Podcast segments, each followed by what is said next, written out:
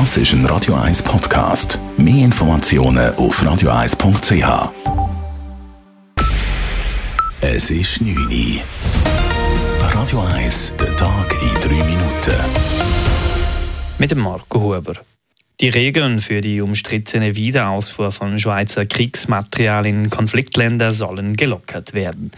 Diese Ansicht ist auch die Sicherheitspolitische Kommission des Ständerates. Solche Re-Exporte von Kriegsmaterial sollen an bestimmte Bedingungen geknüpft werden. So müsse das Land, das die Waffen importiert, etwa die Schweizer Werte mittragen. Außerdem kann der Bundesrat im Einzelfall eine Art Wiederausfuhrsperre für einzelne Länder verhängen, zum Beispiel bei Verletzungen von Menschenrechten.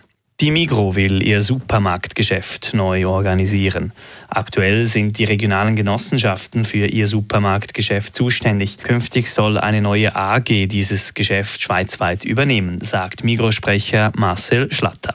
Wir haben einerseits zehn Genossenschaften und diverse Unternehmen, die da zusammenfinden unter dem Dach von der Migros. Das Ziel ist einfach, dass man jetzt das Supermarktgeschäft von der ganzen Schweiz in eine Gesellschaft hineinbringt.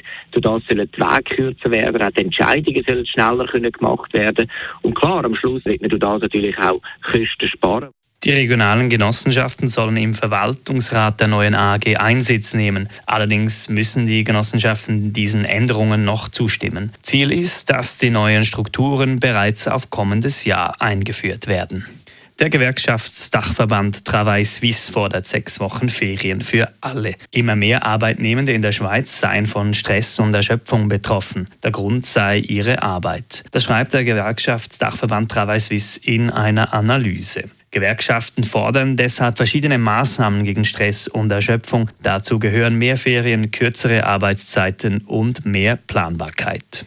Bei einer Explosion in einem Hochhaus in der Nähe von Düsseldorf sind eine Person getötet und mehrere Personen zum Teil lebensbedrohlich verletzt worden. Nach Angaben der Polizei soll ein Notruf aus einer Wohnung eingegangen sein. Als Feuerwehrkräfte und Polizisten zur Wohnung ausrückten, soll ein Mann zuvor ausgeschüttetes Benzin in Brand gesetzt haben. Der Tatverdächtige wurde ebenfalls verletzt und festgenommen. Beim Tatverdächtigen handelt es sich laut Medienberichten um einen mutmaßlichen Corona-Skeptiker und einen Anhänger von Verschwörungstheorien. Die Polizei schließt einen Anschlag nicht aus.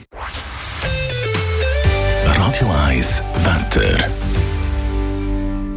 Nach Aufhellungen soll es in der Nacht trocken bleiben. Morgen Freitag dann wechselnd bewölkt mit sonnigen Aufhellungen, vor allem im Flachland, schwerpunktmäßig am Nachmittag und Richtung Alpen sind örtlich Regengüsse möglich. Temperaturen am Morgen um die 9 Grad, später dann am Nachmittag 15 bis 16 Grad. Das war der Tag in 3 Minuten.